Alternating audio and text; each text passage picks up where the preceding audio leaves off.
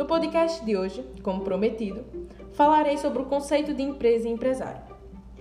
E antes de começar, é importante distinguir o que é empresa individual, EIRELI e sociedade. Sociedade, claro, eu pretendo tratar de uma forma mais específica em outros podcasts. Mas focando aqui em empresa individual e EIRELI. É, eu acho que uma das principais diferenças, e aí que cai bastante em prova, porque caiu bastante nas minhas provas, é a questão da responsabilidade. E por quê? O que, que significa isso? Na empresa individual, nós temos a responsabilidade ilimitada, ou seja, qualquer dívida que a empresa venha a contrair, o proprietário titular da empresa, ele vai responder com seus bens pessoais. Seu caso, seu, seu carro, sua casa, o que quer que ele tenha, ele vai responder. Na Ireli, não. Na Ireli, a gente tem essa restrição onde a responsabilidade é limitada, ou seja, não vai afetar o patrimônio pessoal do titular, do empresário que exerce ali a atividade de empresa. Vale lembrar que a Eireli está disposta no artigo 980A. E na prática, é, eu acho que é o que mais tem hoje é Eireli, né? E por quê? Justamente por conta dessa vantagem de você não responder com o patrimônio pessoal. Em outro momento, eu vou falar sobre sociedade, como eu falei, mas é importante falar também da alteração que ocorreu agora no ano de 2019, tratando uma sociedade unipessoal.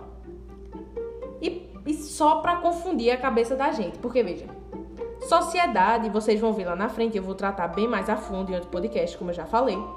Sociedade é um conjunto de pessoas objetivando lucro. Ou seja, para você constituir sociedade, você tem que ter mais de duas pessoas. Então, surgiu aí, como eu disse, a alteração de 2019, a ideia de ter sociedade pessoal. Já tinha, na verdade, na questão do advogado, porque o advogado ele pode constituir uma sociedade unipessoal, mas aí não se trata de sociedade empresária, se trata de sociedade simples. E essa sociedade unipessoal que o código modificou nas regras da limitada é justamente você constituir, poder constituir empresa apenas com uma pessoa. Faz, ah, como é isso, né? É, é... E pode. O legislador foi a fundo e disse que podia, colocou no artigo de limitada dizendo que podia constituir com apenas uma pessoa. E claro, na minha opinião, na minha humilde, humilde opinião, é, como a Eireli já superou a empresa individual, a sociedade unipessoal vai superar a Eireli, porque na Eireli, um requisito necessário, se você ler o, o artigo, você vai perceber que é você ter 100 vezes o maior salário mínimo vigente no país. Ou seja, para você ter um Eireli, você precisa ter 100 vezes o salário mínimo como capital social a ser integralizado. Lígia, não entendi nada. O que é esse capital social? O que é integralização? Gente, o capital social é uma quantia que o titular ele coloca na, na empresa, na atividade de empresa, como garantia para colocar também é, bem é, montar os estabelecimentos, sabe? Assim, ter uma fonte de renda para o, o, seu estabelecimento. E aí, é, requisito para começar a Ireli é você ter essa, essa fonte, esse capital social integralizado de 100 vezes o salário mínimo vigente. Na sociedade unipessoal, não.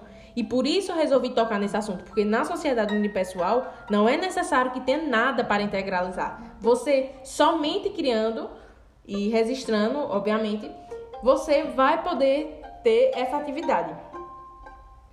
Agora que a gente falou um pouquinho sobre empresa individual e IRL, é, é importante agora a gente ir realmente para o artigo que cai aí em prove que para mim é o mais importante do direito empresarial, porque sem ele você não vai entender o conteúdo também, sabe? É o artigo 966. Ele lá ele vai dizer quem é o empresário e o que é necessário para você ser empresário, quem se considera empresário. Eu não vou ler o, o, artigo porque a intenção do podcast é justamente passar essa, esse conteúdo para você de uma forma rápida. Mas você pode ir lá acompanhar o artigo 966 do Código Civil. Nele vão existir quatro, quatro requisitos para você ser considerado empresário. Eles são ter profissionalidade, atividade, produção ou circulações de bens e serviços e organização. Lígia, o que é profissionalidade?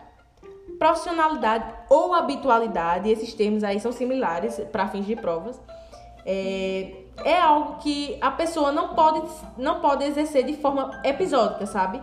Não pode ser assim, é, o famoso, e uma palavra vulgar aí, é o ganha-pão. Você não pode fazer quando você bem entende. É uma coisa que você faz periodicamente. Não quer dizer também que seja todo dia, mas é uma coisa que é certa, se é que você me entende.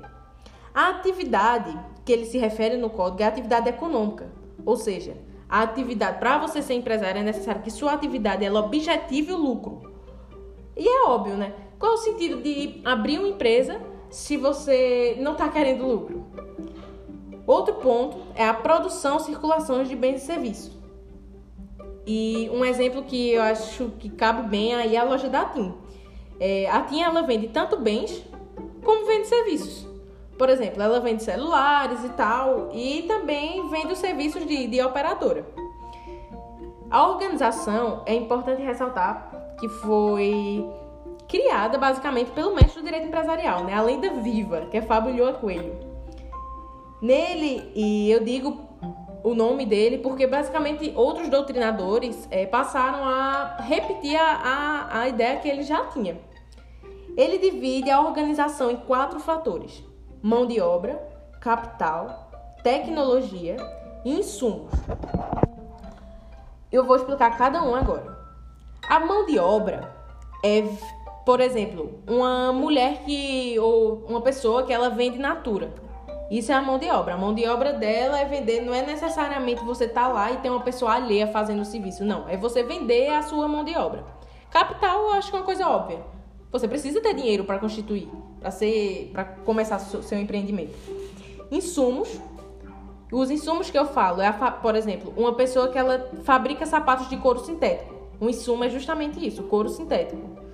E tecnologia, eu não estou falando de tecnologia no sentido de informática, computadores. Tecnologia no sentido de know-how. E o que significa know-how? Know-how é uma sigla em inglês que significa saber fazer. Ou seja, qual é a tecnologia que Fabulho trata aí? A tecnologia do professor, por exemplo, né, na questão do know-how, é da aula. Do mecânico consertar carros. Então não se trata de tecnologia computadores. Se trata da tecnologia do saber fazer. Uma cozinheira, o know-how dela é cozinhar. E lembrando, gente, que é, vale ressaltar o artigo 966 ele não trata de um. Nele não vai tratar, mas em outros dispositivos vai vir, e eu vou falar aqui em, em outros podcasts, de um assunto que cai bastante em prova, que é a questão do registro. Para ser, para exercer a atividade, para ser empresário, não é, não, o, o registro não é um elemento de configuração da atividade de empresa, sabe? Ou seja, ele, ele não é, não, não digo que ele não é essencial, mas ele não é necessário para que se considere um empresário. O registro é, é, de suma importância. A gente vai ver que sem o registro, o empresário ele vai exercer a atividade de forma irregular. Mas sem ele, não quer dizer que você não é, não seja empresário. A pessoa não pode ser empresário. E com isso eu fico por aqui. É, no próximo podcast vamos, vamos tratar de assuntos relacionados a registro. E aí eu vou, vou dar a pesquisada para a gente ver o que posso tratar aqui e agradeço mais uma vez a sua visualização.